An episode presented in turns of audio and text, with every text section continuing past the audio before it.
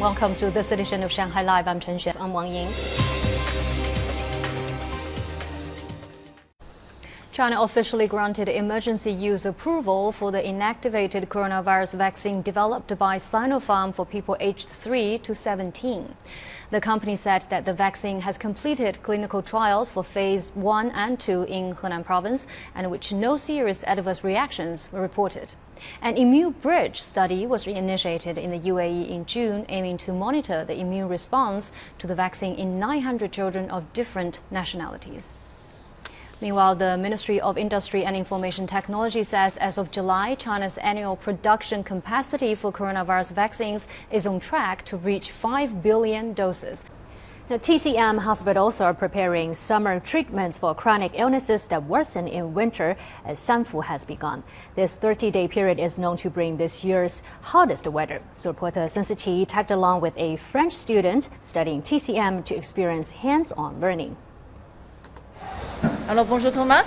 Bonjour Sachi. Are you ready for the lesson on the summer treatment for winter illness? Yes, of course. Let's get on to it. All right.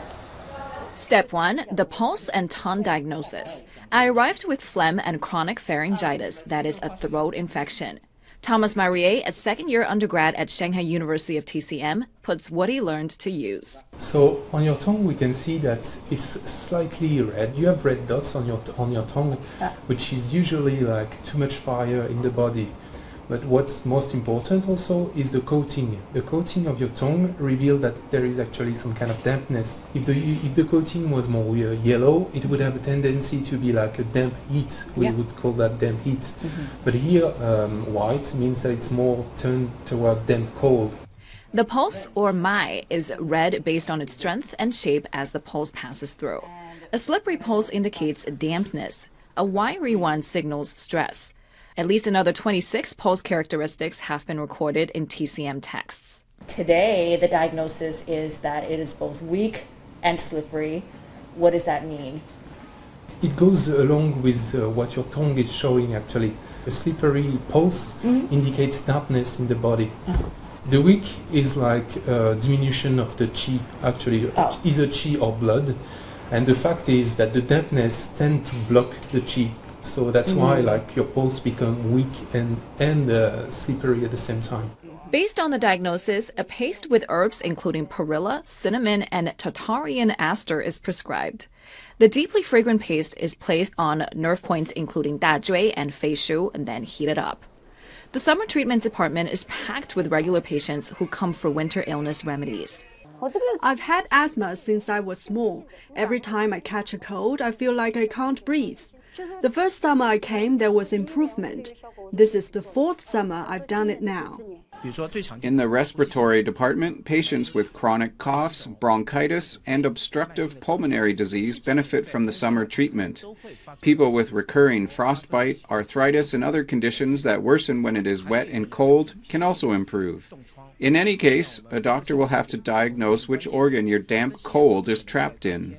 So here there is like paste treatment, but you can also have moxibustion treatment. Most of the time, the moxibustion treatment would be all along the back, which mm-hmm. is the Du meridian, and the bladder meridian just next to it. Is it the idea that you're using summer's heat to drive out the coldness and dampness that can get worse in winter?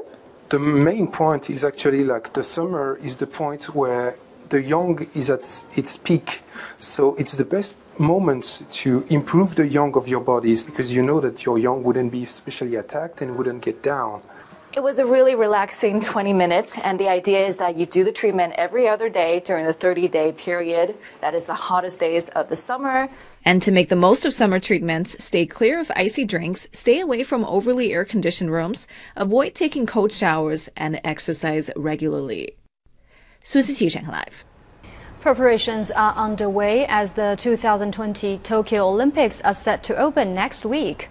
Mobile broadcast vans from China were seen on the streets of Tokyo, attracting a lot of attention. Zhang Hong tells us more.